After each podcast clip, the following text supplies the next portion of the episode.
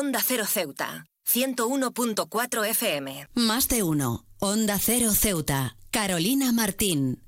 En medio del brillo deslumbrante de las luces navideñas y las ofertas irresistibles que ha dejado el Black Friday y también el Blue Monday que se celebra hoy, es crucial detenerse y reflexionar sobre el gasto desenfrenado que caracteriza estas festividades. Mientras celebramos la temporada festiva, es imperativo considerar las implicaciones de nuestros hábitos de consumo en el medio ambiente y en nuestra propia estabilidad financiera. La Navidad y el Black Friday son momentos en los que la generosidad y la gratitud deberían ocupar un lugar central, pero lamentablemente en muchos casos se han convertido en sinónimos de compras impulsivas y gastos exorbitantes. Los efectos negativos de esta cultura consumista son palpables, desde la sobreexplotación de recursos hasta la acumulación de deudas insostenibles. En primer lugar, es esencial recordar que el consumismo exacerbado tiene un impacto significativo en el medio ambiente. La producción masiva de bienes, el embalaje excesivo y el transporte a larga distancia contribuyen directamente a la contaminación del aire y del agua, así como al agotamiento de recursos naturales. Además, el gasto desmedido en regalos y productos durante estas festividades conlleva consecuencias económicas a nivel personal y también social.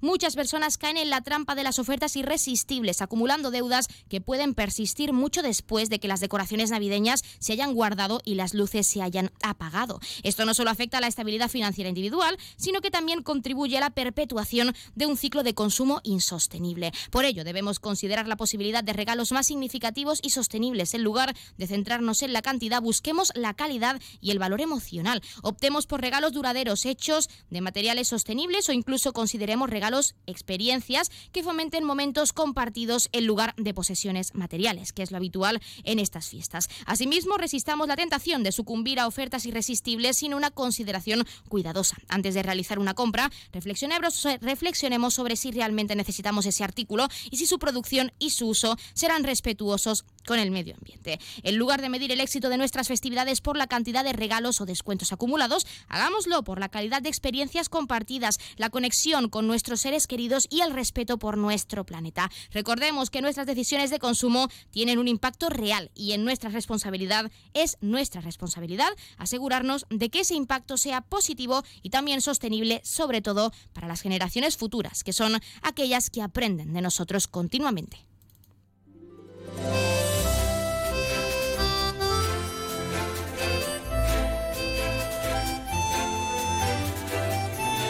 Buenas tardes. Arrancamos el programa de este lunes 27 de noviembre y lo hacemos hablando de la necesidad de ahorrar y comprar con responsabilidad frente a las fiestas que ya están a la vuelta de las esquinas y en beneficio pues a nuestra economía diaria. Hoy es el Blue Monday, así que hay que tener mucho cuidado con esas ofertas irresistibles que parecen una ganga, pero luego son irreales y nos pueden perjudicar a la larga porque siempre compramos productos que no necesitamos realmente. Nosotros arrancamos ya con una nueva edición de nuestro programa Más de uno Ceuta Vamos a desconectar como cada día por un rato con un programa que viene cargado de temas interesantes.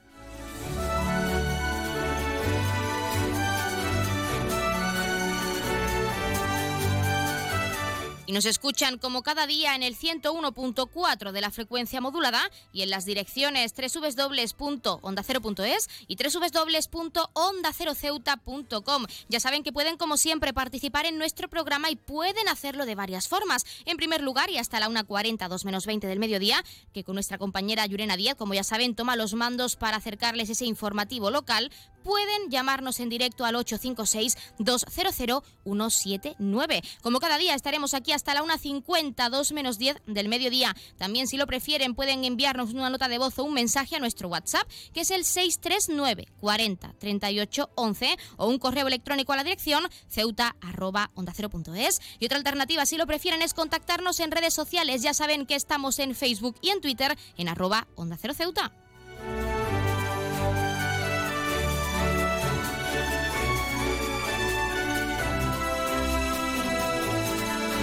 Pueden contarnos si creen que esta temporada festiva es momento de gestionar muy bien nuestros gastos o incluso si se les va de las manos personalmente cuando ven alguna oferta y sobre todo de cara a esos momentos especiales como pueden ser los Reyes Magos. Si tienen pensado algún regalo incluso para ese amigo invisible que se celebra normalmente el 24 de diciembre con sus seres queridos y si se piensan que se les puede ir de presupuesto. Pueden contarnos lo que deseen. Ya saben que también pueden participar para felicitar a un ser querido que cumpla años dedicarle una canción o incluso pedirnos su tema favorito para que suene durante unos minutos en nuestro espacio, porque como siempre les decimos, queremos escucharles con canciones, sorpresas, géneros musicales, experiencias, curiosidades, recetas, incluso navideñas, que ya están esas fiestas a la vuelta de la esquina y queremos conocer nuevos platos que podamos probar en casa todos nuestros oyentes, así que anímense.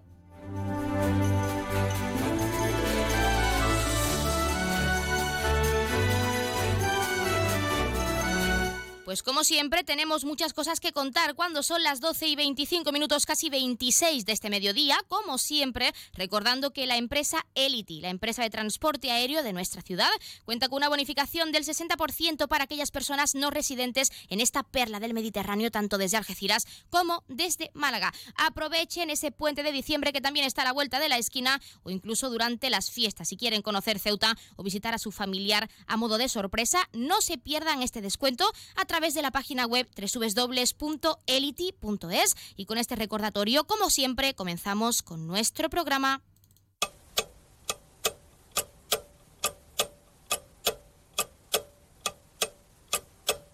Como siempre, arrancamos conociendo la última hora. El Ministerio de Educación y Formación Profesional mantendrá abierto desde hoy lunes hasta el 20 de diciembre el plazo de presentación de solicitudes para participar en el concurso de traslados docentes en su ámbito de gestión de las ciudades autónomas de Ceuta y de Melilla. Así que ya lo saben.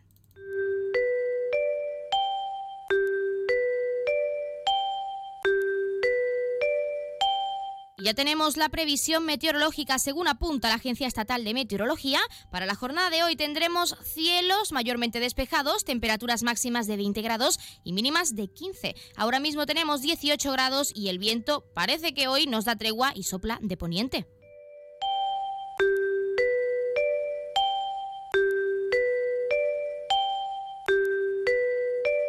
Como siempre también queremos contarles, acercarles la noticia curiosa del día. Carlos Barnés es un TikToker que cuenta con más de 93.000 seguidores en dicha red social. En uno de sus vídeos más recientes, que se ha hecho viral por supuesto, repasa los edificios más feos de España y elabora un ranking con los tres primeros. El más espantoso para Barnes es la Torre de Rosaleda en Ponferrada, en León. Con 30 plantas y 107 metros de altura es el edificio más alto de Castilla y León. El joven subraya que tiene una formas ilógicas y unos materiales horrorosos y que el conjunto arquitectónico no pega de ninguna manera en una ciudad tan pequeña. La capital del Bierzo cuenta con 63.000 habitantes, como dato curioso también. El segundo puesto del podio de Barnes es para el Palacio de Festivales de Cantabria, en Santander, mientras que el tercer lugar lo ocupa el Hotel Esperia Tower en L'Hospitalet de Llobregat, en Barcelona. Ya saben que pueden contarnos si le echan un vistazo a estos edificios y efectivamente si les parecen un horror de la arquitectura o incluso si son residentes de estas ciudades de estas comunidades,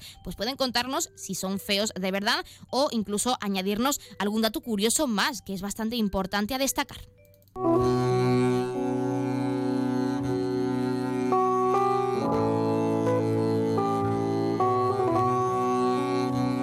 Pasamos a conocer la agenda cultural. El Museo del Paseo del Rebellín acogerá hasta el próximo 7 de abril de 2024 la muestra que lleva por título Arqueología y vida cotidiana en la Almina de Ceuta, siglos XVIII y siglos XIX. Esta se puede visitar de martes a sábado de 10 a 2 de la tarde y en horario de tarde de 5 a 8. También los domingos y festivos de 11 de la mañana a 2 de la tarde. Y los mismos días, a la misma hora también, pueden visitar la exposición retrospectiva del pintor Pepe Barroso que ya saben que está disponible hasta el próximo 28 de enero de 2024, este caso, en este caso perdón, en el Museo de las Murallas Reales.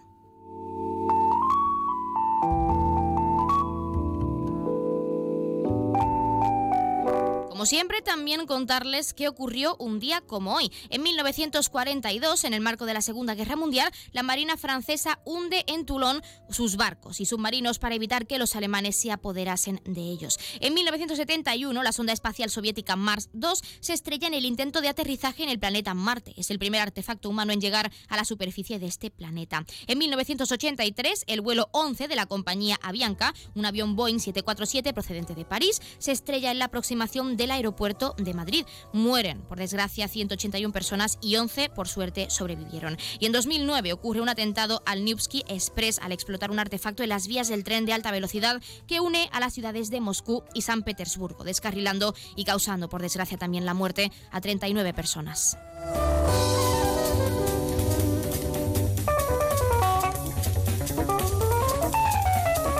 Como siempre, contarles también qué le ocurrirá esta semana uno de nuestros signos del zodiaco. Hoy es el turno de Leo. Leo, has dado un cambio increíble a ti y a tu vida, porque te estás dando cuenta de que cuando trabajas y confías en ti, las cosas siempre terminan saliéndote bien. Esta semana volverás a sentirte orgulloso de ti mismo. El amor propio ahora mismo es el amor más importante que tienes y gracias a él estás llegando muy lejos. Leo, esta semana siéntete orgulloso de quererte como te quieres, de respetarte como nadie más lo hace, porque parece que a la gente le molesta ver a alguien que se quiere tanto, pero es un amor tan sano que te tienen que dar igual las críticas y así de hecho está siendo. Así que Leo, aprovecha, disfruta de ti mismo y de ese amor propio que te caracteriza, sobre todo esta semana.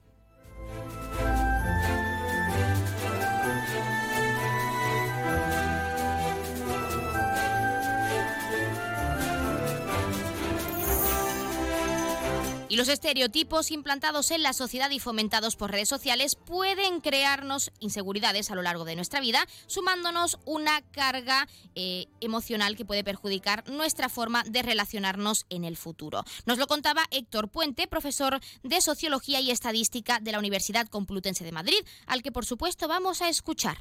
Eh, el objetivo del proyecto era tratar de medir cuántos pesan distintos aspectos de nuestra vida, como la sexualidad y el cuerpo, sobre eh, aquello que nos limita en las rutinas diarias.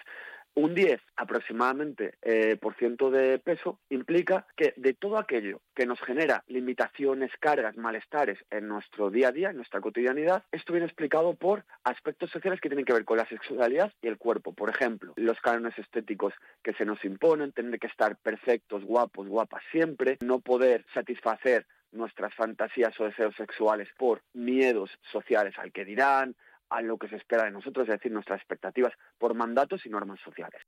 Pues ya lo han escuchado y cuando son las 12 y 32 minutos de este mediodía, como siempre, vamos a entrar de lleno en nuestros contenidos y entrevistas. Como cada día tenemos mucho que contarles, así que estén atentos a nuestra emisora, la 101.4 de la frecuencia modulada, porque arrancamos ya con nuestro Más de Uno Ceuta. No se lo pierdan. Más de Uno, Onda Cero Ceuta, Carolina Martín. ¿Estás buscando darle a tu hogar un toque moderno y elegante? No busques más. En Gavitec, tu nave de lámparas en Ceuta, tenemos todo lo que necesitas. Contamos con un equipo de expertos en decoración e instalaciones eléctricas de bajo consumo que te ayudarán a ahorrar en tu factura de la luz. En nuestra exposición encontrarás una amplia variedad de lámparas que se adaptan a todos los estilos y gustos. Además contamos con un amplio catálogo para que puedas encontrar la lámpara perfecta sin tener que salir de Ceuta. Pero eso no es todo. En Gavitec también disponemos de ventiladores silenciosos con control remoto, ideales para refrescar tu hogar en los días más calurosos. Y si te gusta la iluminación decorativa, contamos con tiras de LED y bombillas compatibles con dispositivos móviles Alexa y Google Home. Y si buscas opciones ecológicas, también tenemos luminarias con carga solar. Podrás iluminar tu hogar de manera sostenible y ahorrar energía al mismo tiempo. Además, en Gavitec también ofrecemos material eléctrico de calidad y confianza. Estamos en Muelle Poniente, nave 104. Te esperamos con los brazos abiertos. Gavitec ilumina tu vida.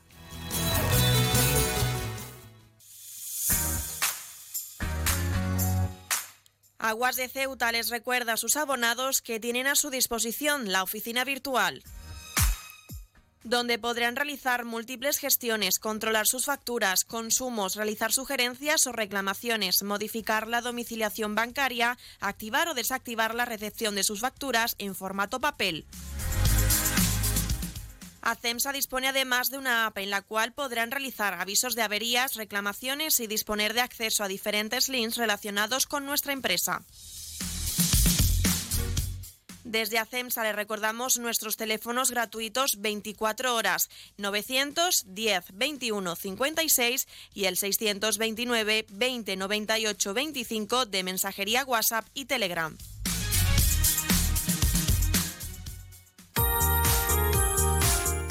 Para ti. Para todos. En Librería Sol encontrarás el regalo adecuado para estas fechas. Librería Sol. Como siempre, las últimas novedades publicadas tanto para adultos como para infantil. Y recuerda que disponemos del más amplio surtido en cómics, así como en juegos educativos. Y como siempre, si no lo tenemos, te lo pedimos sin cargo alguno. Librería Sol, un regalo perfecto con marca de prestigio Faber Parque Postcard y una nueva línea de diseño en escritura que te cautivará. Y para que en este 2024 no se te olvide nada, disponemos de un amplio surtido de agendas para todos los gustos. Estamos en calle Agustina de Aragón antes de llegar a la Iglesia de los Remedios. Librería Sol, desde siempre, contigo. Cruza el estrecho disfrutando de la experiencia de viajar en helicóptero de la forma más rápida, cómoda y segura. Con Elity, una compañía española creada y pensada para ti. Ahora a un precio increíble. Los pasajeros no residentes que deseen a Ceuta tendrán la ventaja de contar con una importantísima bonificación del 60% sobre el precio total del billete de ida y vuelta, aplicable a todos los vuelos regulares de la compañía con salida desde Algeciras y Málaga. Para más información visita nuestra web elity.com es app o redes sociales. Elity, ahorra tiempo, gana vida. Onda Cero Ceuta, 101.4 FM.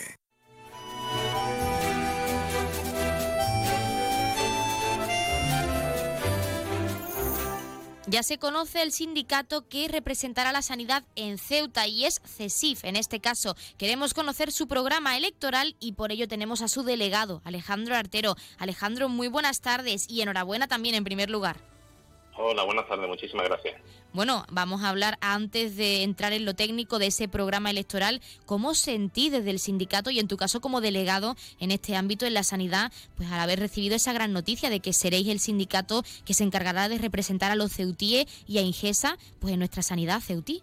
Pues con muchísima alegría, la verdad. Ha sido algo que todo el equipo lo hemos tomado con, con mucha fuerza y alegría porque ha sido un trabajo bastante duro.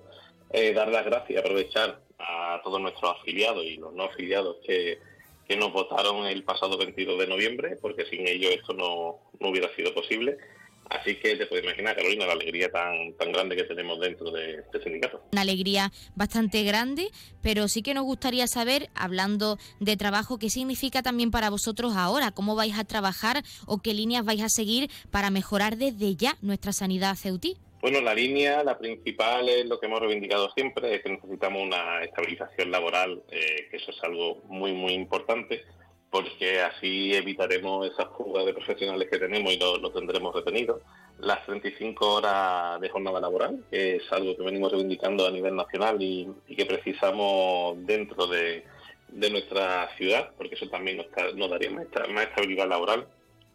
El tema de la zona de difícil cobertura, que eso es algo que tenemos ahí atascado y, no avanzamos. Eh, tenemos que terminar y finalizar esto que llevamos desde febrero de, este año trabajando y no, no, hemos visto todavía resultados definitivos. Eh, hay que terminar de definirlo porque siguen siendo atractivos para, para nuestra sanidad, así como el aporte de las nuevas categorías profesionales, que, como dijimos en una entrevista anterior, Carolina, pues algo que informáticos no tenerlo de forma presente en Ingesa, pues algo que, que nos merma y y, tenemos que seguir evolucionando, así como la, enfermera especialista, la prescripción enfermera, que ahora la tenemos aquí, es, el momento de echar la documentación para aquellas enfermeras que no estén acreditadas, pues que tengan eh, ese momento de, la prescripción enfermera, que hay que terminar de instaurarla también en INCESA. En ese sentido, no hay swap, algo muy importante que está dejado desde el 2007 y tenemos que seguir trabajando, reivindicando y finalizando esa actualización de nuestros compañeros de la urgencia y de la emergencia y también la parte de, de, cafetería, que bueno, que esperamos que a ver si hay solución para la cafetería, ya que nuestro equipo de cocina del hospital está totalmente sobrecargado con, con el tema de no tener cafetería dentro del hospital, ya que son ellos los que al final tienen esa sobrecarga laboral excesiva. Y bueno, pues principalmente esas son nuestras reivindicaciones. Ya una de ellas que teníamos que era importante también era eh, llegar a un acuerdo con el tema de, de la guardia de los médicos especialistas que están excedidos en muchísimas horas y ya tuvimos o mantuvimos una reunión con la dirección territorial y parece que, hemos llegado a buen puerto, ha sido algo comprensible.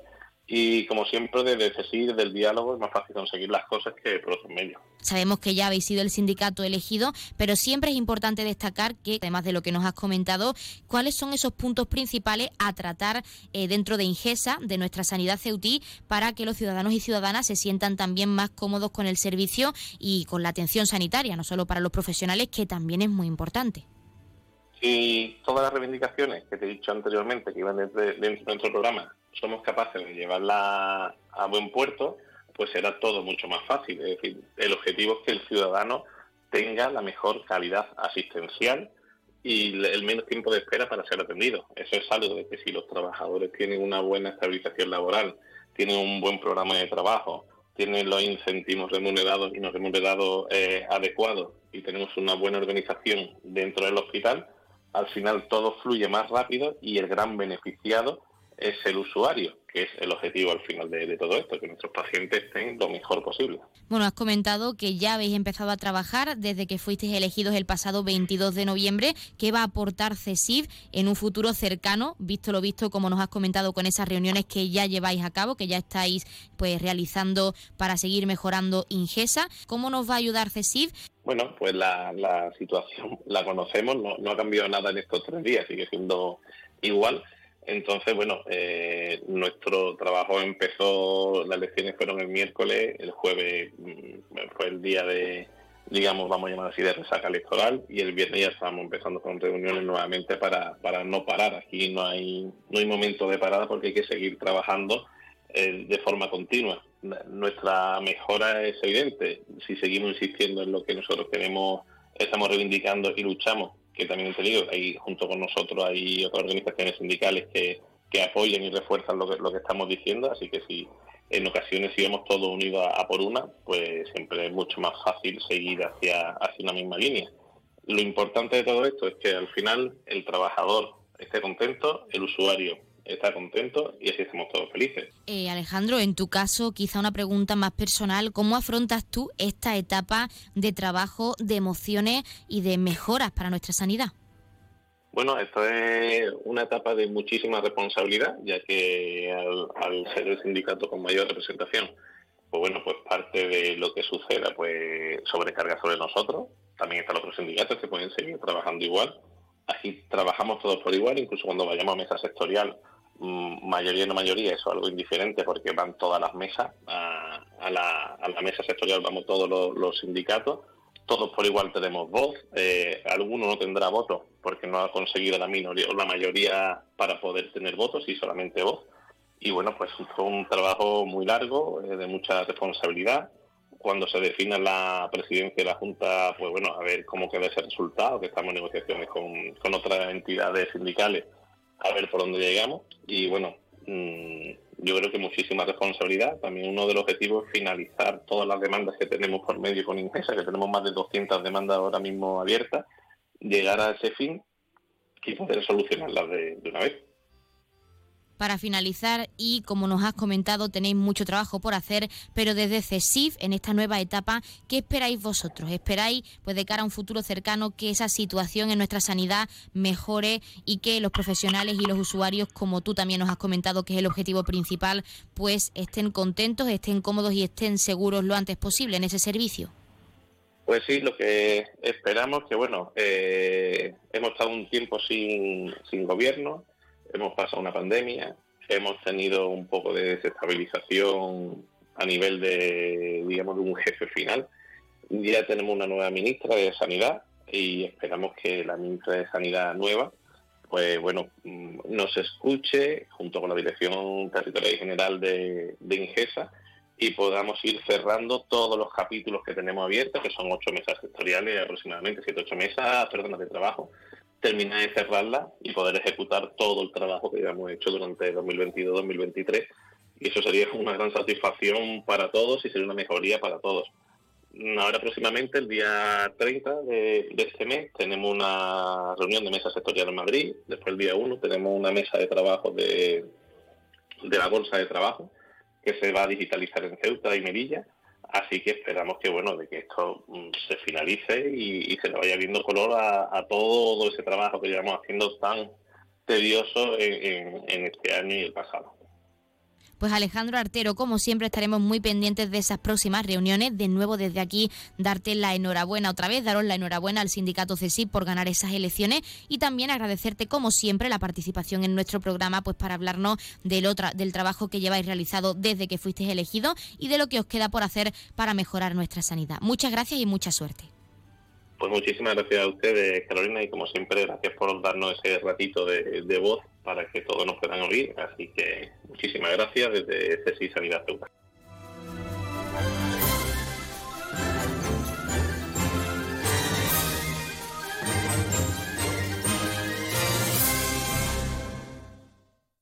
Más de uno. Onda Cero Ceuta. Carolina Martín. Menos representación en puestos de responsabilidad. Complicaciones para avanzar en una carrera profesional por tener que dedicar tiempo al cuidado de los hijos o a las tareas domésticas. Brecha salarial, acoso sexual. ¿En qué siglo vives? Ante la discriminación en el trabajo por ser mujer, está claro, sin género de dudas. Todos somos responsables, todos somos iguales, rompamos los techos de cristal. Rechaza actitudes sexistas y recrimina las conductas que generan daño a las mujeres. Centro Asesor de la Mujer, Consejería de Servicios Sociales, Ciudad Autónoma de Ceuta. Pacto de Estado contra la Violencia de Género.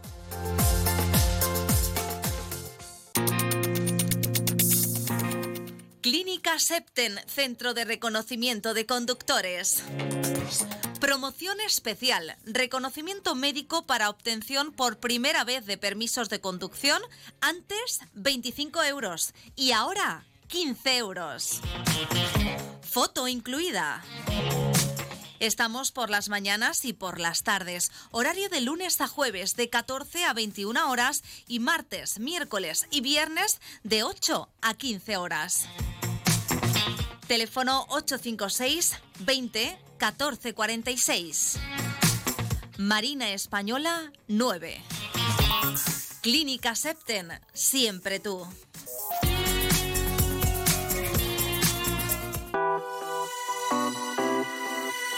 Belmóvil cumple 25 años gracias a vosotros. A todos los clientes que han confiado en nosotros. Experiencia, atención, surtido y servicio. Son los valores que hemos adquirido estos años. Las mejores marcas, los precios más baratos y el asesoramiento más profesional en Belmóvil. 25 aniversario de Belmóvil en calle Fernández número 4. Belmóvil, la tienda de tus sueños.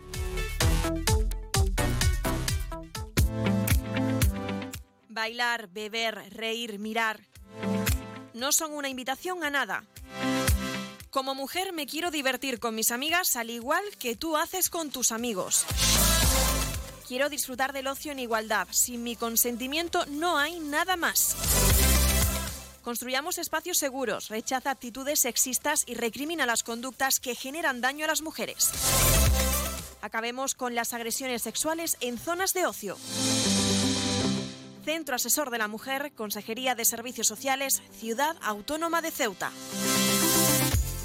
Pacto de Estado contra la Violencia de Género.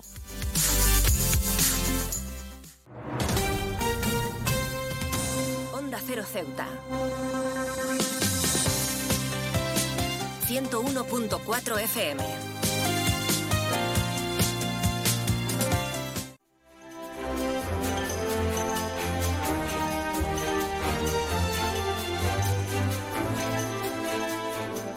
El contacto con animales desde las primeras etapas de nuestra vida puede repercutir muy positivamente, así lo dice Purina, y queremos conocer este motivo, estos beneficios que trae tener una mascota. Por ello, en nuestra sección de mascotas, nunca mejor dicho, tenemos a Sonia Saed, veterinaria y responsable de comunicación de Purina España. Sonia, muy buenas tardes.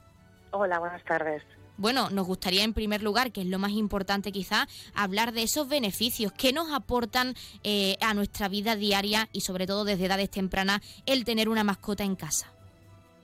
Los animales, los perros, los gatos son la mejor compañía que podemos tener también y sobre todo en edades tempranas, en cuando estamos formando nuestra personalidad y estamos también preparándonos para ser unos adultos funcionales en el mañana. No solo son el mejor soporte que podemos tener, el mejor confidente, también nuestros perros, nuestros gatos no nos juzgan, tienen esa incondicionalidad que eh, nos hace vincularnos muy fuerte a ellos. Además, también sabemos que eh, los niños que crecen con mascotas tienen un sistema inmunitario mucho más fuerte porque están expuestos a diferentes tipos de alérgenos y esto realmente tiene un impacto muy positivo en su salud. Sin duda son eh, un elemento motivacional indiscutible y sin duda hacen nuestra vida muchísimo mejor. Sonia, algo bastante importante y también destacable es que los niños que crecen con una mascota en casa llegan a verlo como su hermano de cuatro patas, incluso los padres y madres como su segundo hijo o hija de cuatro patas también.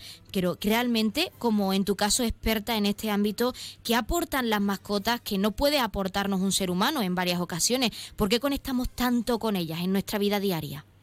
Los animales tienen esa capacidad de no juzgarnos, independientemente de si no hemos hecho los deberes ese día o nos hemos portado mal en clase o somos unos niños fantásticos. Y esto los humanos tenemos muchísimo que aprender. Este, esta capacidad de no juzgar, de ser compañero incondicional, de darlo todo por la otra persona sin esperar nada a cambio, es algo que es primordial. Los animales son parte de nuestra familia, debemos tratarlos como tal y además también vemos que entre los más pequeños el hecho de convivir con una mascota también potencia sus responsabilidades. Así que es algo muy positivo a tener en cuenta también para que los niños pues eh, les aporten el alimento o realmente también formen parte de los paseos o de la higiene. Así que también es una manera de que empiecen los chicos de temprana edad a responsabilizarse y a poder fomentar este vínculo que tienen algo que también quiero destacar porque creo que es importante es cuando son bebés, porque si tenemos una mascota en casa desde hace bastante tiempo y pues recién tenemos un bebé, la familia en concreto puede mm, temer que ese animal no sea compatible con su bebé, pero de hecho todo, todo lo contrario. Sonia, ¿cómo aporta o cómo beneficia ese perro a nuestro bebé recién nacido, el compartir desde que nace? Pues así es, todos los beneficios que, que conlleva ya desde edad edades, tan tempranas son innumerables. No solo eh, la parte más eh, motivacional, sino también todo lo que es estímulo, tanto a nivel visual como a nivel eh, de tacto, les ayuda mucho a los bebés. Y luego algo que es indiscutible es toda la parte del sistema inmunitario. Hay estudios científicos que demuestran que los bebés que crecen con mascotas, como decía, tienen una salud eh, y a nivel de alergias mucho más fuerte. Entonces, esto son unos beneficios que realmente eh, debemos tener en cuenta y que además ese animal que ya estaba en casa es parte de nuestra familia. Si este animal ha sido correctamente socializado, si este animal eh, nos ha acompañado hasta entonces, debemos también permitirle que continúe con nosotros. Es, considero que es un error el hecho de que tenemos un bebé en casa, pues eh, vamos a prescindir de nuestro perro, nuestro gato. Es un error porque al final es parte de nuestra familia y es algo que no deberíamos concebir. Podemos preparar la casa, podemos preparar a, nuestro animal, eh, es la manera como deberíamos proceder, sabiendo que aparte va a ser un lujo para nuestro bebé que pueda crecer junto a una mascota bueno, quizá tener una mascota es algo bastante positivo, tanto a nivel mental como físico, pero también requiere de unas responsabilidades que las familias deben tener en cuenta a la hora de adoptarlo. Así que nos gustaría saber, Sonia, en este caso, qué responsabilidades hay que tener en cuenta a la hora de adoptar un animal y teniendo en cuenta también que va a estar con niños muy pequeños, sobre todo para aquellas familias que tengan aún ese prejuicio, ese estereotipo, ese miedo de que la familia, de que el pequeño, mejor dicho, no sea compatible con ese animal hay que garantizar siempre el bienestar de la mascota en todo momento este el, el bebé, el niño o no esté.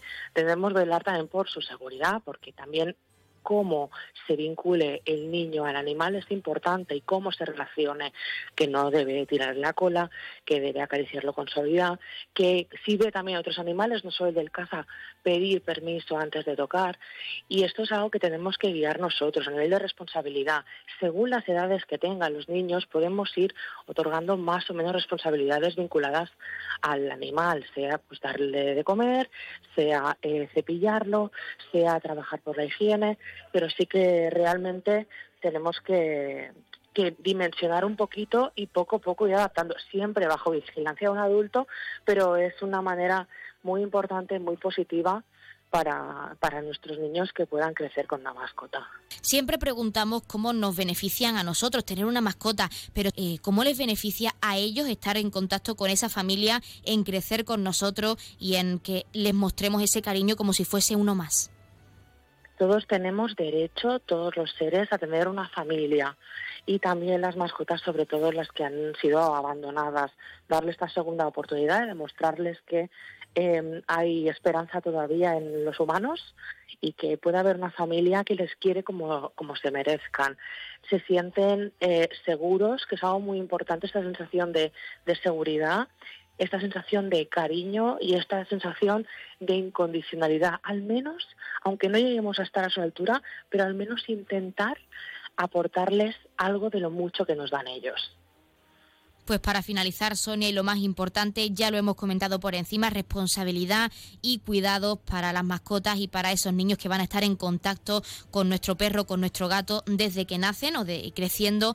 Eh, siempre es importante también saberlo. ¿Qué recomendaciones les darías a esos padres y madres que teman adoptar un perro y que no conozcan todos estos beneficios? ¿Por qué les recomiendas adoptar y darles una segunda oportunidad a un perro o a un gato en casa? Con mucha paciencia, con mucho cariño, no solo vamos a darle esta segunda oportunidad a un animal que realmente, eh, si está la situación en la que está, es seguramente por culpa del hombre que no le haya querido como se merece, sino que además tendrá muchísimos beneficios también para no solo los niños, sino para el seno familiar.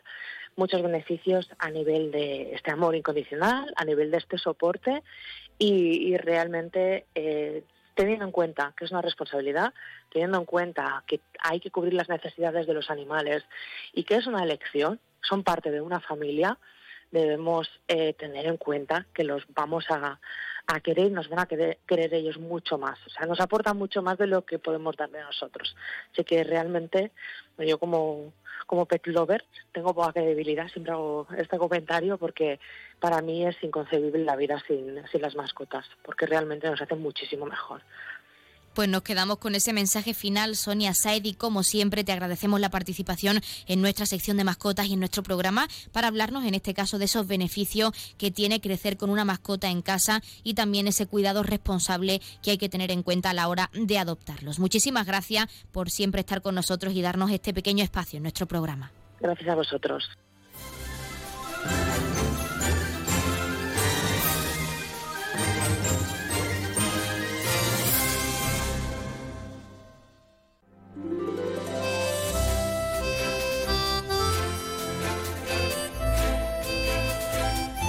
Pues nosotros, como siempre, nos estamos acercando a la una del mediodía. Son las 12 y 58 minutos y como ya saben, a esta hora, la una en punto, les dejamos en primer lugar con nuestros compañeros de Madrid que les acercarán tanto las noticias de última hora a nivel nacional de lo que ocurre en nuestro país, como las noticias de interés a nivel internacional de lo que ocurre en el mundo y con el objetivo de que siempre nos mantengamos informados, de que siempre conozcamos la actualidad y lo más importante, lo que ocurre más cerca de nosotros. Y hablando de eso, también como es costumbre, les dejaremos también con nuestros compañeros de Andalucía y con toda esa información a nivel regional, para que siempre estén al tanto de todo lo que ocurre en el mundo, en nuestro país, en nuestras regiones más cercanas, siempre están pendientes. Eso es lo que pretenden nuestros compañeros y lo que pretendemos nosotros también. Y hablando de eso, nosotros ya saben que regresaremos con la segunda parte de nuestro Más de Uno Ceuta con contenidos y entrevistas en directo, como siempre, a partir de la 1 y 10, una 12 minutos. Y como siempre también lo haremos de la mano de nuestra compañera Yurena Díaz, que estará preparada, está cocinando ese informativo local y nos acercará ese pequeño avance pues de cara a la 1.40, 2 menos 20 del mediodía, que toma los mandos de esta emisora para acercarles esa información local al completo de lo que ha estado ocurriendo durante todo el fin de semana en esta ciudad autónoma de Ceuta y también lo que está ocurriendo en estas últimas horas, porque hay que destacar que estamos muy pendientes de la celebración de esa sesión plenaria de hoy lunes, que también nos lo acercará nuestra compañera Yurena Díaz. Así que tienen que estar muy pendientes porque tenemos aún mucho que contarles. Les dejamos con nuestros compañeros de Madrid y Andalucía. Regresamos enseguida. No se vayan.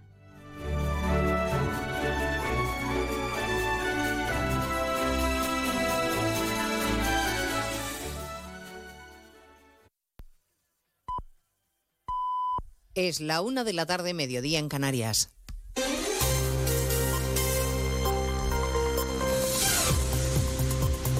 Noticias en Onda Cero.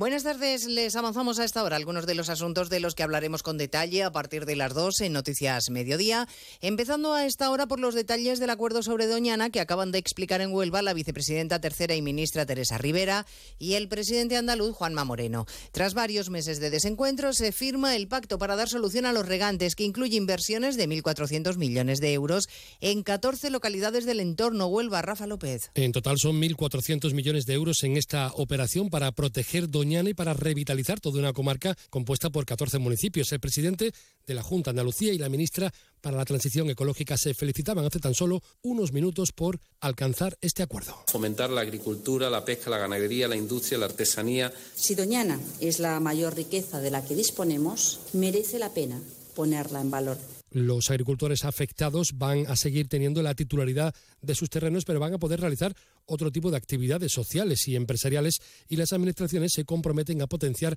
las infraestructuras que sean necesarias en la zona. Miramos hoy además a Barcelona, donde discurre buena parte de la actualidad del día. Reunión en la capital catalana del Partido Popular Europeo y ofensiva general contra el gobierno de Sánchez. Le reprochan que esté perdiendo la confianza de Europa a pasos agigantados por sus críticas a Israel y también que esté poniendo en peligro el Estado de Derecho con su ley de amnistía, como asegura la ministra de Exteriores de Bulgaria. Esto significa que los mecanismos parlamentarios monitorizarán cómo los jueces aplican esta ley de la amnistía y eso, sin duda, va en contra de la ausencia, de, la esencia, perdón, de la separación de poderes. Porque se está, se está sacudiendo la estabilidad de estas instituciones y eso no es sostenible, como el gobierno socialista ahora está siendo pues rehén de los separatistas. La estabilidad de España y la certeza legal en España están en juego. En Barcelona se celebra también el Foro Euro-Mediterráneo, la cita a la que no asiste ningún representante israelí y en la que se está abordando la situación en Oriente Próximo por el conflicto entre Israel y Hamas. El alto representante José Borrell decía hoy mismo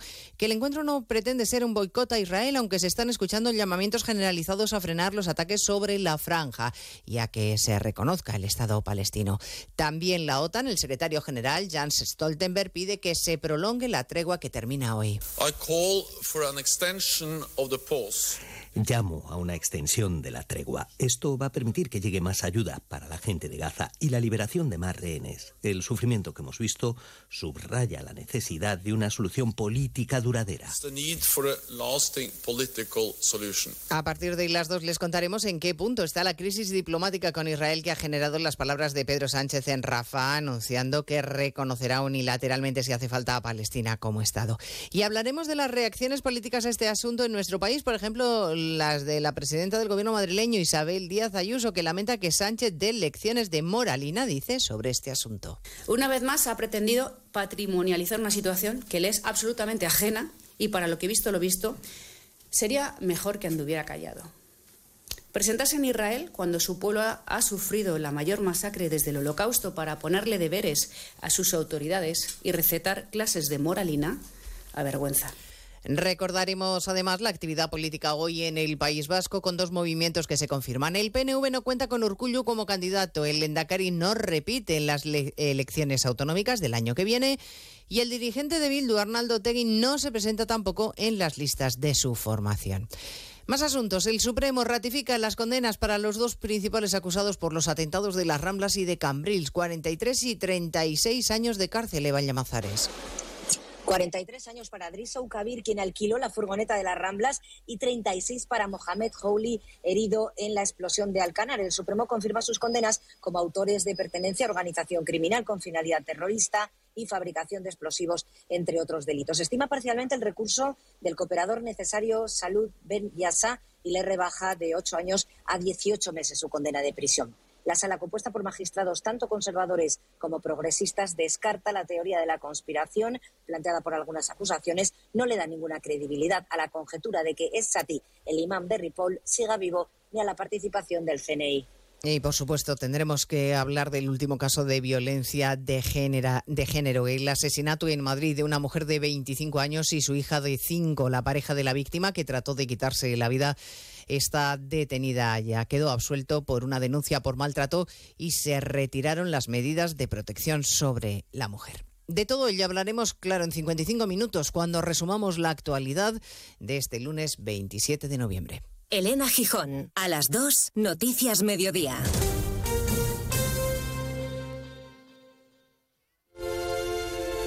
¿Cuándo sabes que es la persona indicada? Cuando se puede hablar de todo con ella. Cuando siempre quieres saber más. Cuando sientes esa sintonía, ahí es. ¿Ahí sí? Si no es eso, ¿qué haría más de 560.000 oyentes escuchando a la misma persona? Lo normal entre amigos. Porque así, con carisma, pluralidad y una buena conversación, es imposible no sintonizar con Julia Otero. Buenas tardes, a veces conviene dejar la actualidad y echar un vistazo. Julia en la onda, cada tarde a las 3 y cuando quieras, en la web y en la app. Onda Cero, tu radio.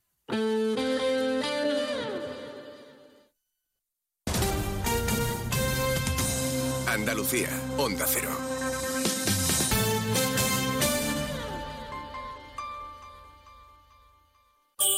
En estas Navidades, saborea el mejor jamón ibérico de bellota, los romeros de Alanís, producto familiar y artesanal con tiendas en Alanís y Sevilla. Los romeros de Alanís. Descubre nuestro producto estrella, lomito ibérico de bellota, el mejor sabor para estas fiestas. Realiza tu pedido entrando en shop.losromerosdealanís.com y lo recibirás en casa en 48 horas. Los romeros de Alanís, de nuestras dehesas a tu mesa. Escoge otro camino. Ven al lugar donde las playas no tienen fin, donde la naturaleza no termina nunca. El lugar de interminables momentos en familia, de deportes nuevos cada día, de cafés tranquilos y largas sobremesas. En Vera, todas las posibilidades son infinitas. Infinitamente Vera. Infinitamente tú. Disfruta el Black Friday con Social Energy. Llévate 200 euros en tu batería virtual con Luz, con seguro todo riesgo incluido los dos primeros años y grandes descuentos con hasta 25 años de garantía en todas nuestras instalaciones de primeras marcas. Esta semana 20 meses al 3,55% TAE. Pide tu cita al 955 44 11 11 o socialenergy.es. La revolución solar es Social Energy. Sobre todo, Onda Cero Andalucía. En Onda Cero, Noticias de Andalucía. Jaime Castilla. Buenas tardes, hacemos hasta ahora un repaso de la actualidad de Andalucía de este lunes 27 de noviembre, día en el que la Junta y el Gobierno Central han firmado el acuerdo alcanzado sobre Doñana y cuya primera consecuencia es la retirada definitiva de la ley de regularización de regadíos en el entorno del parque que tramitaba el Ejecutivo Autonómico. Entre las medidas contemplan la inversión de más de 1.400 millones de euros para obras hídricas y ayudas a los agricultores que quieran reforestar o cambiar a secano sus cultivos. En Almonte lo han presentado el presidente de la Junta, Juanma Moreno, y la ministra de Transición Ecológica, Teresa Rivera. Onda Cero Huelva, Rafael López. Una cantidad, Jaime, importante, muy importante, esos 1.400 millones de euros para proteger Doñana medioambientalmente y también para revitalizar toda la comarca.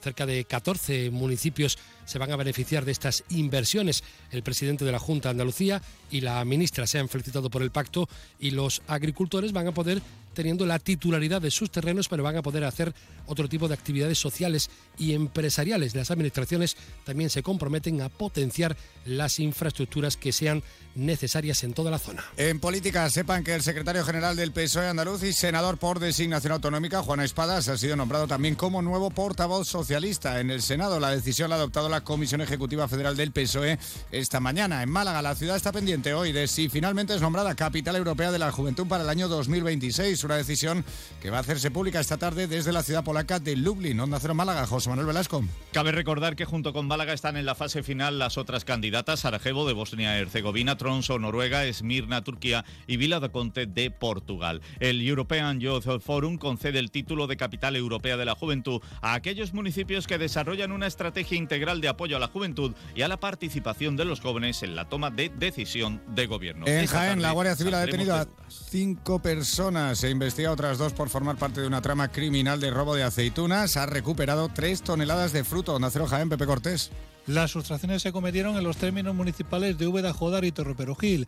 La Guardia Civil interceptó varios vehículos cargados con aceituna robada, procediéndose a su intervención y también a la detención de los ocupantes de dichos vehículos. Seguimos ahora con el repaso de la actualidad del resto de provincias y empezamos por Almería, donde continúan las incidencias en la línea férrea que une la ciudad con Madrid a causa de un accidente en la estación de Atocha de la capital de España, hace Almería Inés Manjón. Sí, el talgo de Almería provocaba el caos ferroviario en la red de cercanías de Madrid. Tras descarrilarse salía de la vía sin daños personales, aunque eso sí, obligaba a la evacuación de los 37 viajeros que debían continuar el recorrido.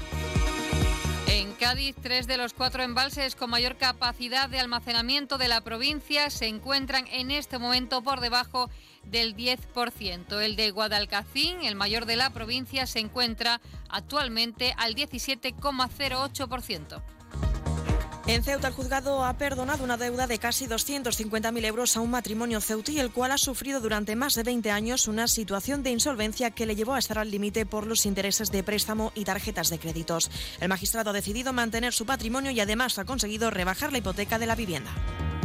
En Córdoba, la plataforma Unidos por el Agua hace un llamamiento a los alcaldes del norte de la provincia para buscar la unidad a la hora de reclamar soluciones al abastecimiento de agua en las comarcas del Valle de los Pedroches y del Guadiato y que afecta a más de 80.000 vecinos.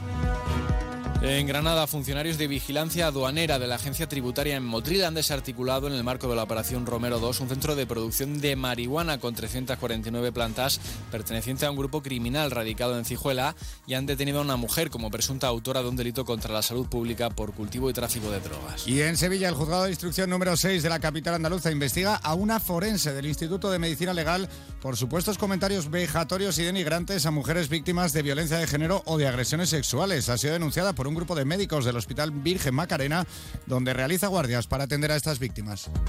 Más noticias de Andalucía a las 2 menos 10 aquí en Onda Cero.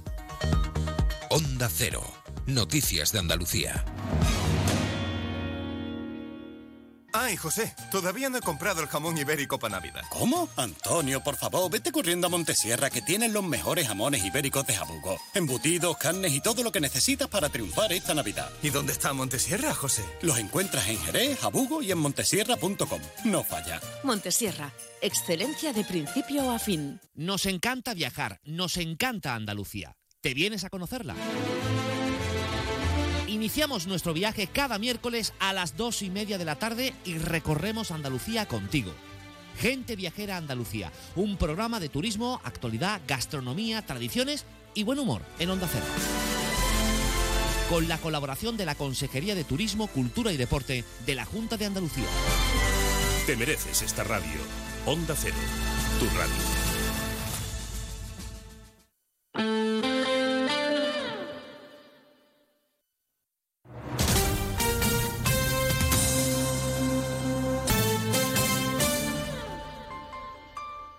Onda Cero Ceuta, 101.4 FM. Más de uno. Onda Cero Ceuta. Carolina Martín.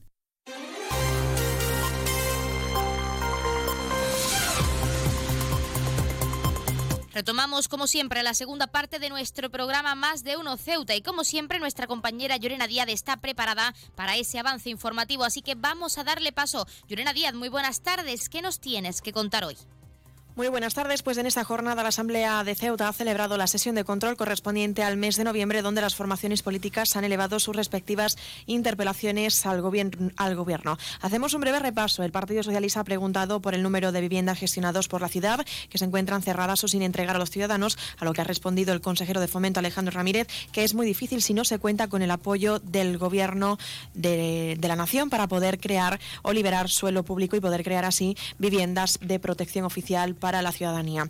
También contarles que Vox ha elevado otra cuestión relativa a diversas cuestiones relacionadas con la construcción de un nuevo centro de menores en la antigua prisión de los Rosales y el estado de insalubridad que dice presenta en su interior. Respecto a esto, la ciudad ha encargado a la empresa Traxatex por más de 200.000 euros este proyecto con un retraso que lleva ya dos meses y que podría estar listo en la segunda mitad del 2025. El Movimiento por la Dignidad de la Ciudadanía ha instado al Gobierno también una partida que estaba prevista destinar mediante los fondos federales para la implantación del carril bici de la ciudad y ha lamentado que solamente la ciudad cuente con, con 730 metros de los 17 kilómetros que tiene previsto realizarse en nuestra ciudad de carril bici.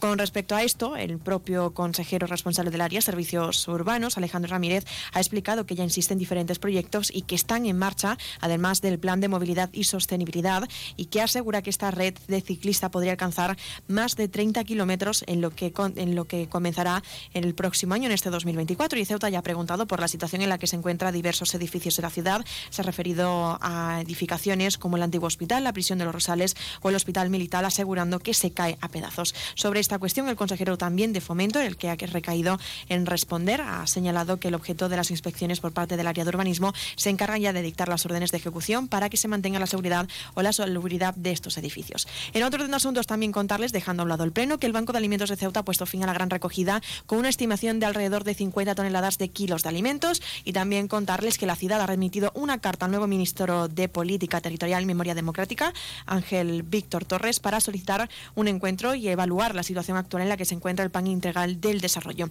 Y también comentarles que Comisiones Obreras ha presentado ya las propuestas, así como su programa para las elecciones sindicales que tendrán lugar el próximo día 30 de noviembre para la elección del personal de funcionario y personal laboral. Recuerden que esto tan solo ha sido un avance informativo y que hablaremos más extensamente durante nuestro informativo que tendrá lugar como siempre a partir de las 2 menos 20 del mediodía. Pues muchísimas gracias, como siempre, a nuestra compañera Llorena Díaz, que nos deja ese pequeño avance de cara a la información local, de la que estaremos muy pendientes. Y ahora sí, continuamos con esta segunda parte de nuestro Más de Uno Ceuta. No se lo pierdan, que arrancamos ya.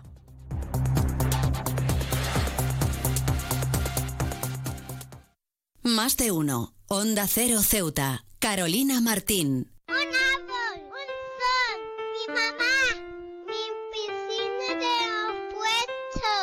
Ahora los impuestos son cosa de niños. Servicios Tributarios de Ceuta se lo pone muy fácil. A partir de ahora podrá pagar sus impuestos a través de la página web tributosceuta.org. Solo necesitará una tarjeta de crédito y la carta de pago que recibió por correo y con un solo clic se ahorrará tiempo, colas y desplazamientos. Recuerde tributosceuta.org. Servicios Tributarios de Ceuta, Ciudad de Ceuta. Nuevo horario de caja de 8 de la mañana a 2 de la tarde.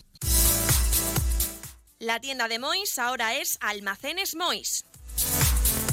Seguimos siendo los mismos, pero ahora queremos atenderte más y mejor. Te lo mereces. Nos hemos trasladado a la calle Real 33, edificio Ainara, junto a Farmacia Nieto, antiguo taller de marquetería. Almacenes Mois, ahora más artículos, más novedades y como siempre con los mejores precios. Y no te pierdas nuestras ofertas y liquidaciones.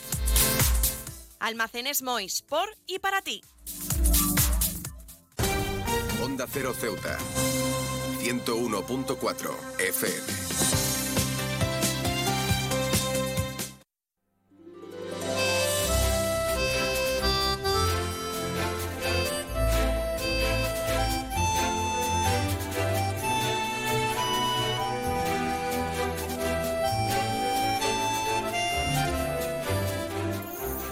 CEPAS reivindica una mejora en sus instalaciones tras varias deficiencias que pueden perjudicarles en sus actividades. Para hablar de esta situación tenemos con nosotros a Fran Pérez, coordinador de esta asociación. Fran, muy buenas tardes. Buenas tardes. ¿Qué tal? Bueno, nos gustaría saber en primer lugar cuál es la situación actual, cómo se encuentra esa sede con esas deficiencias que ahora también las enumeraremos, hablaremos de ellas, pero ¿cuál es la situación actual? Bueno, es lo que comentamos la otra vez desde se, justo lo que nosotros estamos en un local y los bajos pues hay un problema con lo que es el, los bajantes. Hay unas tuberías que están rotas entonces claro todas las aguas fecales están se vierten aquí en el bajo lo tenemos justo debajo entonces claro a la, se han abierto unos boquetes y entonces pues el olor llega aquí a la asociación y claro se hace muchas veces insoportable estar aquí como sabemos, es una situación que lleváis acarreando desde hace varios meses, como esta deficiencia, como esa filtración de aguas fecales, eh, pues afecta no solo a vosotros como asociación, sino también a esos usuarios que día a día están con vosotros y realizando vuestras actividades y en la sede. Bueno, pues eso es, los usuarios también al llegar, las familias se quejan y el dolor, claro, ahora con cuando llegan las clases, pues normal, abrimos las ventanas para ventilar, para que haya ventilación en las clases, pero ahora mismo es imposible, no podemos abrirlas, porque si las abrimos es que el olor entra directamente, más lo tenemos justo debajo. Entonces no podemos abrir, claro, los alumnos también se quejan de que tienen calor, si abrimos pues de que huele mal, y en esa situación estamos. Nos gustaría saber también, Fran, varios meses con esta situación, ya oficialmente la habéis denunciado, eh, más que denunciado, pues reivindicado a, las, administraciones pertinentes y hablando de esas administraciones, ¿os han dado alguna solución pues para poder solucionar estas deficiencias lo antes posible y que los usuarios y también vosotros como eh, asociación pues os sintáis cómodos y podáis realizar con total normalidad vuestras actividades diarias? De momento nosotros, que nosotros sepamos personalmente, nosotros no han comentado nada, no sé si porque también los vecinos están moviendo, entonces, pero nosotros no tenemos ninguna notificación ni nada de que de por parte de ninguna de ningún organismo. Sí que nos gustaría saber también, Fran, quizá cambiando un poco de tema, pero siguiendo la misma línea, es por parte de ACEPAS qué reivindicaciones también queréis trasladar a las administraciones pertinentes para seguir mejorando no solo la sede, sino también facilitando pues la vida de esos usuarios y usuarias que acuden todos los días a participar con vosotros en vuestras actividades y que recurren a vuestros servicios. ¿Qué reivindicaciones pide ACEPAS en este caso? Bueno, que suene repetitivo, pero lo que repetimos todos los años. Nosotros lo que siempre, bueno, nuestro fin último, nuestro objetivo principal es pues que las personas con este tipo de discapacidad lleven una vida plena y que estén completamente integrados, incluidos en la sociedad. Entonces, pues siempre lo mismo, los recursos, que tengan los recursos necesarios, tanto humanos como técnicos, pues si una persona que utiliza la lengua de signos, no solo la lengua de signos, porque cuente siempre en todas las organizaciones, en todos los organismos, tanto públicos como privados, pues con la figura del intérprete, unos subtítulos, eh, ya que de aquí pues sí, las intérpretes acompañan, pero no pueden cubrir todo, es, imposible. Y para los usuarios que utilizan, que son, vamos, que tienen su lengua oral adquirida, pues eso, sobre todo en los centros educativos que cuenten con los recursos necesarios. En este caso, pues estamos hablando del equipo FM, que a día de hoy pues, los centros siguen sin contar con él y es un recurso que es necesario para estos alumnos. Además, hablando de infraestructura, Fran, en este caso vuestra sede, que es eh, vuestro punto principal para realizar esas actividades y apoyar a esos usuarios y usuarias en este caso, además de lo que hemos comentado, ¿qué otras mejoras piensan, piensas que son necesarias como coordinador pues para seguir mejorando la sede y, como hemos mencionado antes, pues cumplir vuestro objetivo principal, que es ayudar a todos los ceutíes y las ceutíes que necesiten de vuestro servicio? Bueno, nosotros en principio en nuestra sede, la verdad que... Está bien acondicionada y aquí prestamos los servicios, bueno, se prestan bien, la calidad de los servicios son buenos. Que fuera un poquito más amplia para que los profesionales, pues algunos no tuvieran que compartir clase en algún momento determinado, pues ideal, pero con respecto a lo que es la sede no tenemos tampoco quejas ya lo hemos comentado en varias ocasiones, pero siempre es importante volver a recalcarlo y en este caso es para todos aquellos que necesiten vuestros servicios, que quieran contactar con vosotros o que quieran pasarse por la sede, ¿cómo pueden contactar con vosotros? ¿Cómo pueden eh, hablar con ACEPAS para acceder a todos los servicios que ofrecéis? Bueno, nuestra sede está situada aquí en la barriada Miramar Bajo, en local 5, portal 2, justo en, en la plazoleta que hay justo al lado del pabellón deportivo Flor para el que quiera desplazarse, llegar, pasarse por aquí para cualquier tipo de información, aquí estamos. Eh, también se puede a través de nuestras redes sociales, en Facebook, a Cepa Ceuta, o a través de los teléfonos que aparecen, pero te lo repito, 956 50 50 55 o 677 58 20 29.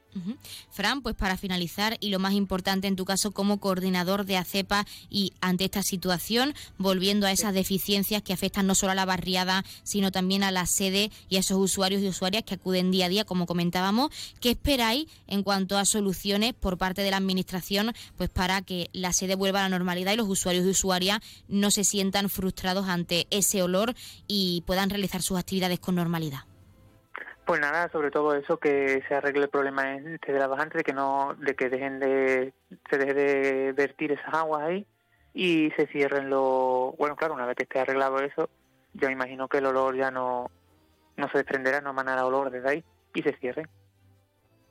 Pues Fran Pérez, coordinador de ACEPAS, nosotros como siempre estaremos muy pendientes de cómo avanza esa deficiencia, que se mejore lo antes posible y desde aquí agradecerte también la participación en nuestro programa, pues para como siempre hablarnos un poco de vuestra situación y de esas reivindicaciones que además tiene la asociación para seguir facilitando la vida a toda la comunidad y a esos usuarios y usuarias que lo necesitan. Muchísimas gracias. Muchas gracias.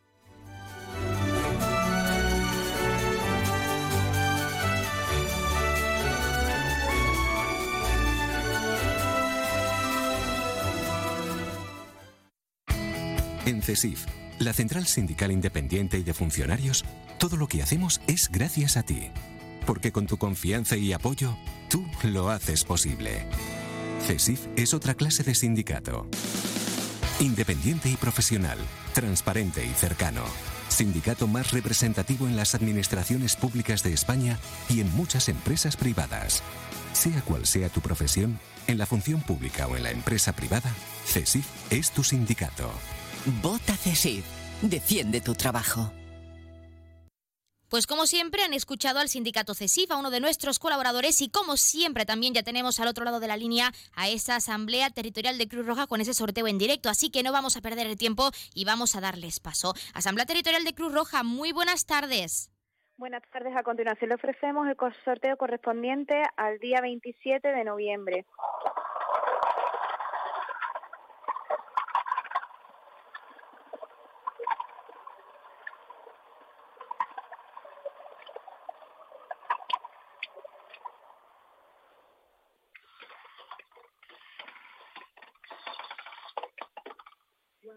Cuatro, siete, seis. 476. Felicitaciones a los ganadores, un cordial saludo y hasta mañana. Pues hasta mañana a la Asamblea Territorial de Cruz Roja y como siempre, muchísimas gracias por participar aquí en directo en nuestro programa con ese sorteo. Y enhorabuena a todos los premiados y premiadas que como cada día esperamos hayan recibido esa gran noticia con nosotros y que no hayan sido pocos, que es lo más importante. Y para dar inicio a esta semana, para recibir esa gran noticia hoy, lunes 27 de noviembre. Recordarles el número agraciado de hoy, que ha sido el 476. 476, popularmente conocido como el agua. Ahora sí vamos a pasar a conocer en primer lugar los números de interés. Ya saben que el 112 es para emergencias, el 016 lucha contra el maltrato, 900 018 018 para el acoso escolar. Y el 024 el teléfono de atención a conductas suicidas. Y si quieren contratar un servicio de taxi, ya saben que en Ceuta contamos con dos empresas, Autotaxi con el 856 925 225 y también tenemos Radio Taxi con el 956 51 5406 956 51 54 5407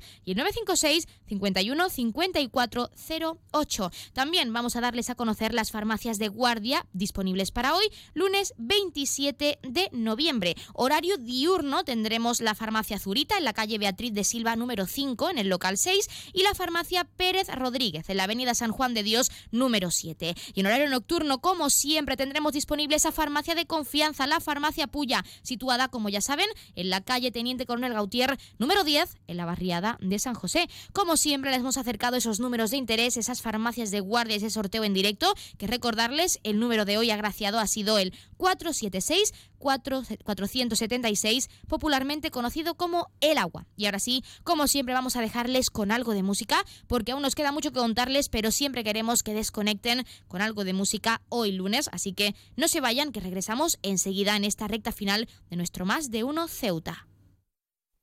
Me quitaría los ojos antes de ver tu cara.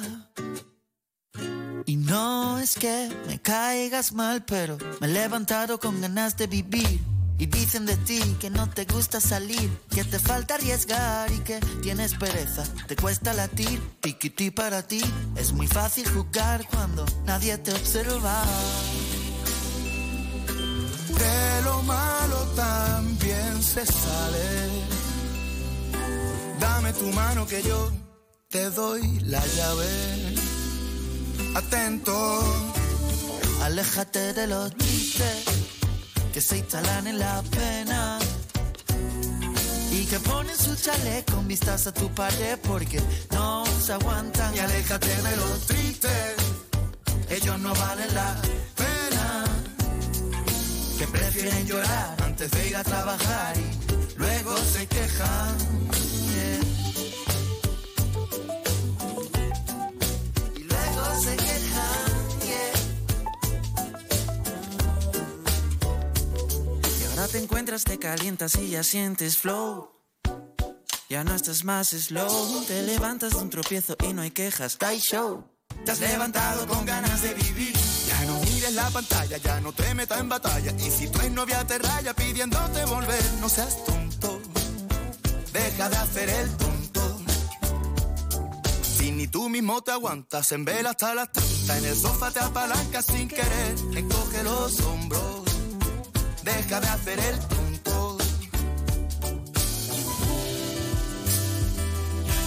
De lo malo también se sabe. Dame tu mano que yo te doy la llave. Atento, aléjate de los tristes que se instalan en la pena y que ponen su chalet con vistas a tu pared porque no se aguantan y aléjate de los tristes. Más de uno. Onda Cero Ceuta. Carolina Martín. Nuevo concesionario Citroën con un nuevo equipo, un nuevo espíritu y una nueva experiencia. Ahora tu nuevo concesionario oficial Citroën en Ceuta, en Borras y Ballesteros. Preparado para ofrecerte el mejor servicio y la mejor atención en todo momento. Nuevo concesionario oficial y servicio técnico Citroën en Ceuta, en Borras y Ballesteros, Avenida España, número 26.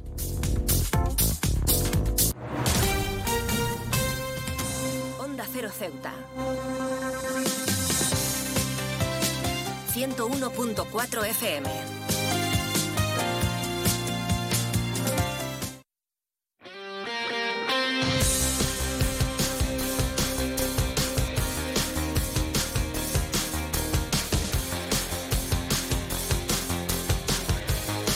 Pues eso que escuchan, como siempre, es nuestra sintonía de deportes. Y es que, como cada lunes, vamos a acercarles esos titulares más destacados de este fin de semana. En primer lugar, decirles que el Club Natación Caballa continúa trabajando de cara al próximo año con diversos proyectos para además seguir visibilizando este deporte en los más jóvenes de nuestra ciudad autónoma. Nos lo contaba su entrenador Peter Kubicsko, al que por supuesto vamos a escuchar, no se lo pierdan.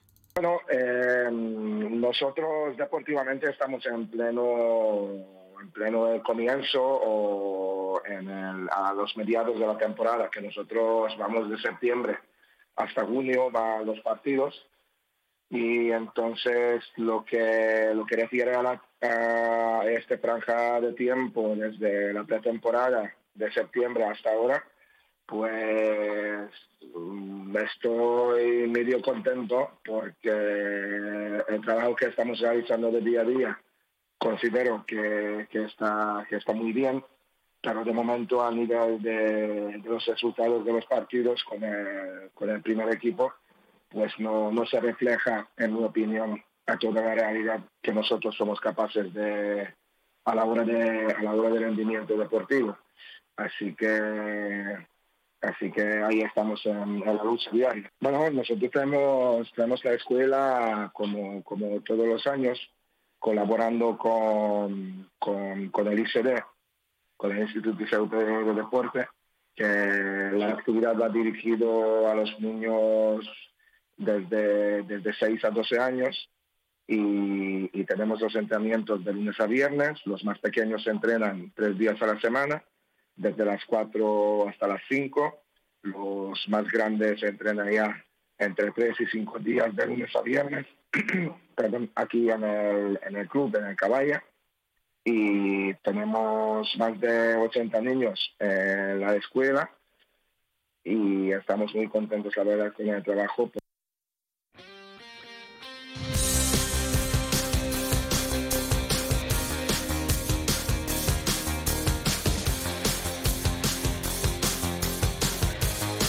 Pues seguimos con los titulares deportivos y es que hablando de resultados, el príncipe Alfonso ha vencido al 6 de junio y se ha proclamado campeón de la Copa de la Real Federación de Fútbol de Ceuta con un resultado de 2 a 1. Los de la barriada remontaron y ganaron gracias al tanto de Hamza en el minuto 87.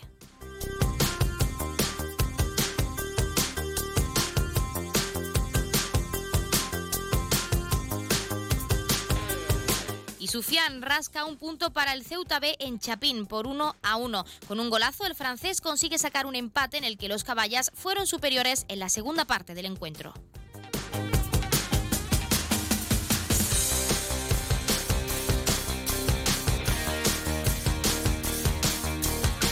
Por otra parte, también comentarles que la Escuela de Gimnasia Rítmica de Ceuta realizará una jornada de puertas abiertas. A partir de las 4 de la tarde, este lunes y también mañana martes, la Federación Ceutí organiza este evento donde recogerán también alimentos y productos de higiene para donarlos, en este caso, a la Cruz Roja. Las pequeñas gimnastas desarrollarán también un entrenamiento con entrada libre, en este caso para todos los ceutíes que quieran asistir.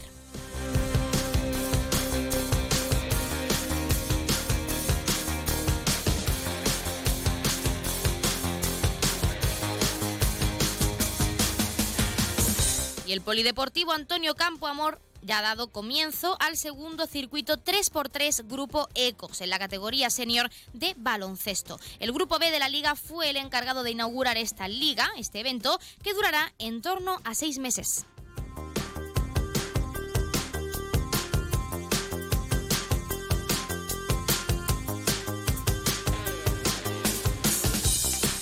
Y derrota del Club Balonmano Estudiantes en la pista del balonmano Solúcar. El conjunto caballa perdió por 34-26 en el encuentro aplazado de la segunda jornada liguera.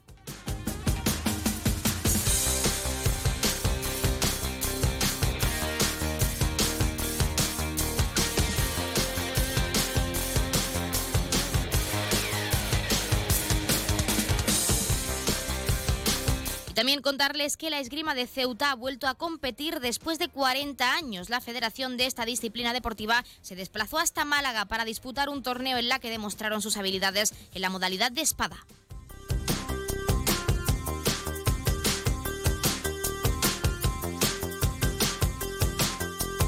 Y un último apunte también importante y es que España se consagró campeona del torneo Escandibérico 2023. Las guerreras juveniles ganan este tercer torneo consecutivo por 28-21 a Noruega. Culmina de esta forma estos tres días de balonmano en el pabellón La Libertad.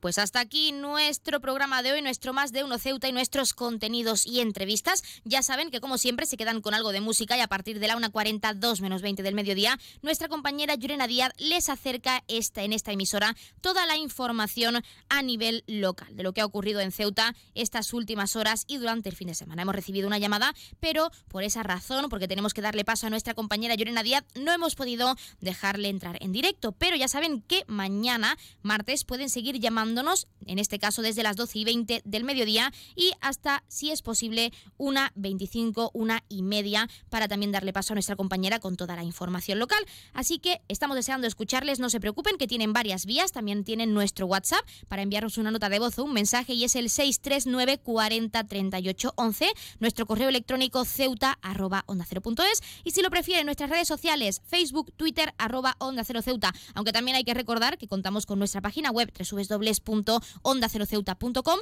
o si lo prefieren www.onda0.es. Nos buscan por esta emisora por la 101.4 de la frecuencia modulada o por Ceuta directamente. Entonces contarán con todos nuestros podcasts y también con todos esos artículos escritos que realizamos para que siempre estén al tanto de la actualidad ceutí. Ahora sí, les dejamos con algo de música y se quedan en la mejor compañía con nuestra compañera Yurena Díaz de ese informativo local. No se vayan, nosotros, por nuestra parte, mejor dicho, que pasen muy buena tarde y nos escuchamos mañana.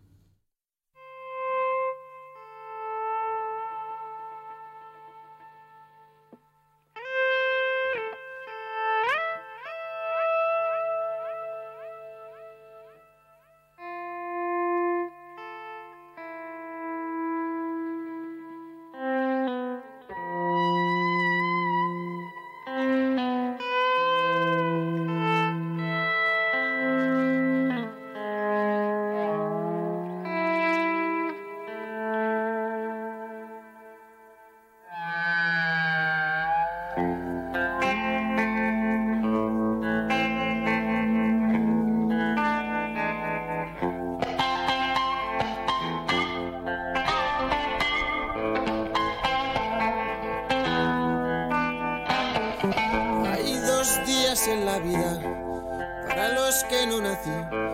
Los momentos en la vida existen para mí. Ciertas cosas en la vida nos hicieron para mí. Hay dos días en la vida para los que no nací.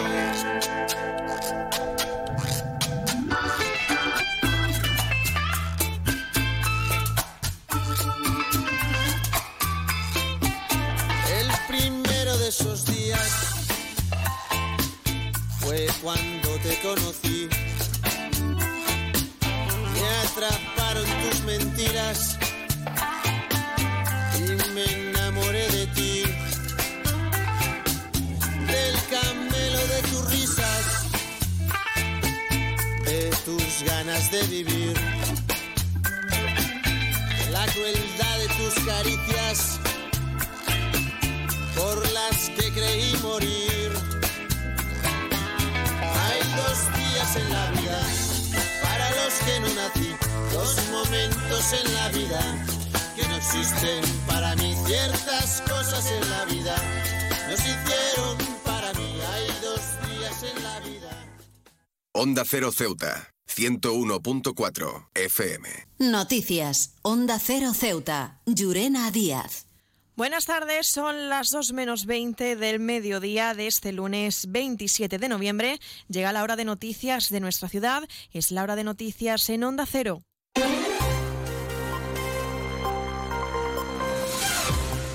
Y comenzamos, como siempre, nuestro informativo conociendo la previsión meteorológica. Según apunta la Agencia Estatal de Meteorología, para la jornada de hoy tendremos cielos cubiertos. Temperaturas máximas que alcanzarán los 18 grados y mínimas de 16. Ahora mismo tenemos 18 grados y el viento en la ciudad sopla de poniente. Servicios informativos en Onda Cero Ceuta. Pues ahora sí, entramos de lleno en nuestros contenidos. La Asamblea de Ceuta ha celebrado hoy la sesión de control correspondiente al mes de noviembre, donde las formaciones políticas han elevado sus interpelaciones al Gobierno. El Partido Socialista ha preguntado por el número de viviendas gestionadas por la ciudad que se encuentran cerradas o sin entregar a los ciudadanos. El secretario del PSOE, Juan Gutiérrez, ha reprochado la inacción del Gobierno local 20 años atrás e insta a celebrar una comisión local de la vivienda para habilitar estas instalaciones que la ciudad tiene cerradas a los ceutíes.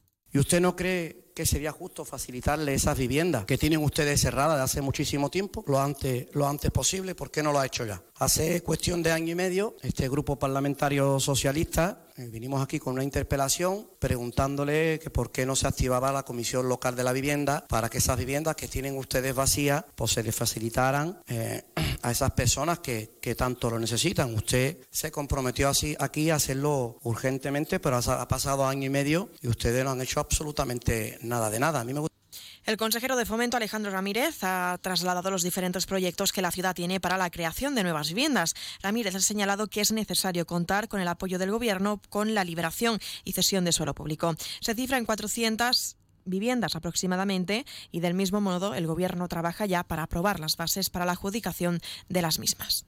Si, no se tiene un apoyo importante, en este caso por parte del Estado, y hay un plan de viviendas el cual tenga su foco centralizado en la promoción de la construcción de viviendas en suelo público, se hace muy, muy complicado, ya no solamente por ciudades, como he dicho, como Ceuta y Melilla, eh, la experiencia así lo, lo, demuestra, sino también se hace complicado como otras comunidades que están buscando otras fórmulas y tienen mayor capacidad, capacidad financiera. Y Vox ha elevado una cuestión relativa a diversas cuestiones sobre la construcción del nuevo centro de menores en la antigua prisión de Los Rosales y el estado de insalubridad que dice que presenta su interior. El diputado de la formación, Francisco Ruiz, ha presentado esta interpelación insistiendo que donde mejor están estos menores es con sus familias en Marruecos o tutelados por su país. Le digo y le garantizo que eso es un foco de inseguridad y todos sus alrededores y para todos los vecinos. Y bueno, eh, insistir de nuevo que los MENA pues están sufriendo aquí una tragedia y en España y nuestro grupo eh, queremos eh, insistir de nuevo que los MENA, donde mejor están, es con sus familias y en su país, con su gobierno, que es el que los tiene que tutelar. Nosotros no tenemos que tutelar a nadie. Esto se parece más bien a, pues bueno, a, a un secuestro de menores. Y es que la ciudad encargó a la empresa Traxatex por más de 200.000 euros este proyecto con un retraso de dos meses en la redacción del mismo por incidencias técnicas. El consejero de Presidencia y Gobernación, Alberto Gaitán, ha trasladado los nuevos plazos para la ejecución de esta obra que podría estar lista en verano del 2025. 2025 no son tres años, ¿eh? queda, queda bastante menos. Ya le he contado cuáles son los procesos para poder llevar esa reforma del edificio y, no creo que se pueda hacer con mayor rapidez. el el retraso que hay es simplemente de dos meses, como he dicho antes, en la redacción de los proyectos. El que sea usted experto de seguridad, que no lo discuto ni mucho menos, no quiere decir que haya inseguridad en la zona.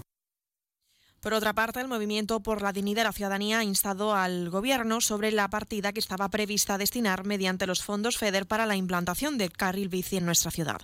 El diputado Mohamed Mohamed lamenta que tan solo la ciudad cuente con 730 metros de los 17 kilómetros que tenía previsto realizarse.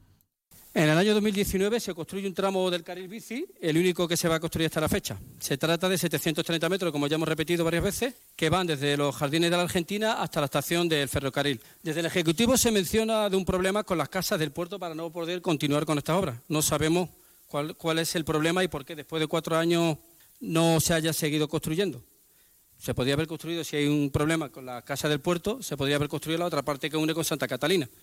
El consejero de Servicios Urbanos, Alejandro Ramírez, ha explicado que ya existen diferentes proyectos, además del Plan de Movilidad de Sostenibilidad Urbana, para conectar varios tramos de la ciudad destinados al uso de las bicicletas. El consejero asegura que esta red de ciclistas alcanzará más de 30 kilómetros de longitud que serán listos en el segundo semestre de 2024. Estos tres proyectos que se tienen definidos y, detallados y se recogen también son consonantes, como he dicho, con el Plan de Movilidad Urbana, son, recogen un total de 36 kilómetros de longitud, un total de 114 centros de atracción y generación de potenciales usuarios y, como bien se ha comentado en este caso el señor Mohamed, cuenta con financiación de fondos FEDER, cuenta actualmente con una partida de 1.250.000 euros que permite atender principalmente la construcción y ejecución y Ceuta ya ha preguntado por la situación en la que se encuentran diversos edificios de la ciudad, así como si tiene previsto darle algún uso. La diputada de la formación, Julia Ferreras, se ha referido a edificios emblemáticos como el antiguo hospital, la prisión de los Rosales o el hospital militar, que denuncian que se cae a pedazos. Me ha puesto usted el ejemplo de la, de la antigua Cruz Roja, que es un ejemplo que es paradigmático. Un edificio enorme que se nos cae encima ha hablado de inversiones, pero ¿y mientras tanto qué? Porque estamos hablando de un edificio enorme que se cae a pedazos. Lo mismo podríamos decir de la antigua cárcel, auténtico estercolero a día de hoy que tiene a vecinos de Jadu y de los Rosales hasta las narices, que tiene a la gente de Sidienbares hasta las narices, que tiene a toda Ceuta hasta las narices. El edificio de la antigua residencia de Nazaret. ¿Ustedes no piensan decirle nada al obispado? ¿No piensan hacer nada para que ese edificio albergue algún tipo de uso social que reporte beneficios para nuestra sociedad? Pues en respuesta, Remediez ha recordado que cualquier tipo de inmueble, sea o no propiedad de la ciudad, es objeto de las inspecciones por partes del área del urbanismo, la encargada de dictar órdenes de ejecución para que se mantenga la seguridad o la salubridad de estos. Aquí, aunque sea administración del Estado, son propietarios también de esos edificios, los diferentes ministerios. Aquí hace que ustedes me han dicho al obispado, pues igual, si es propiedad de ellos, nosotros estaremos garantes de que no suponga un riesgo en cuanto a la seguridad, pero la decisión de qué hacer, repito, con esos edificios y con esos bienes es de su legítimo propietario, decidir qué hacer. Onda Cero Ceuta, 101.4 FM. Más noticias en Onda Cero. El Banco de Alimentos de Ceuta ha puesto fin a la gran recogida con la estimación de alrededor de 50 toneladas de kilos de alimentos. El presidente de la entidad, Pedro Mariscal, ha señalado que ha sido un éxito, explicando que la edición ha superado las expectativas, superando las dos ediciones anteriores.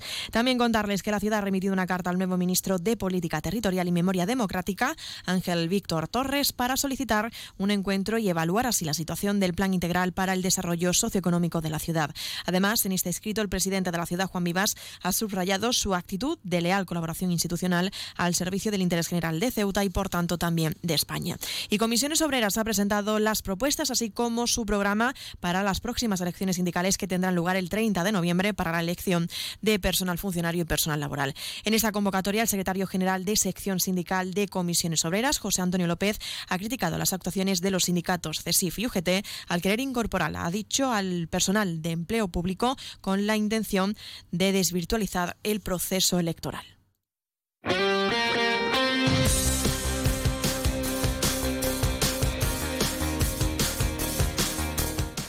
Muy brevemente pasamos a conocer la información deportiva. Les contamos que la selección española juvenil femenino de balonmano se ha proclamado campeonas del torneo Escandibérico 2023, un evento que se ha desarrollado en Ceuta con diferentes encuentros celebrados en el Pabellón de la Libertad.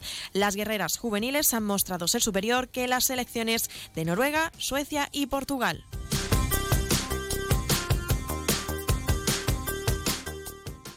Noticias. Onda Cero Ceuta. Llurena Díaz.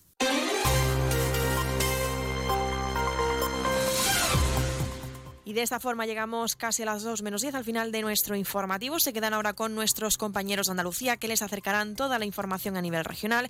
Y como siempre, a partir de las 2 de la tarde, nuestros compañeros de Madrid les ofrecerán toda la actualidad a nivel nacional e internacional. Volvemos mañana, como siempre, a partir de las 8 y 20 de la mañana para contarles todo lo que suceda en nuestra ciudad durante las próximas horas. Y también aprovecho para recordarles que pueden seguir toda la actualidad de Ceuta a través de nuestras redes sociales porque estamos en arroba onda cero Ceuta. Esto ha sido todo me despido. Que pase muy buena tarde y hasta mañana.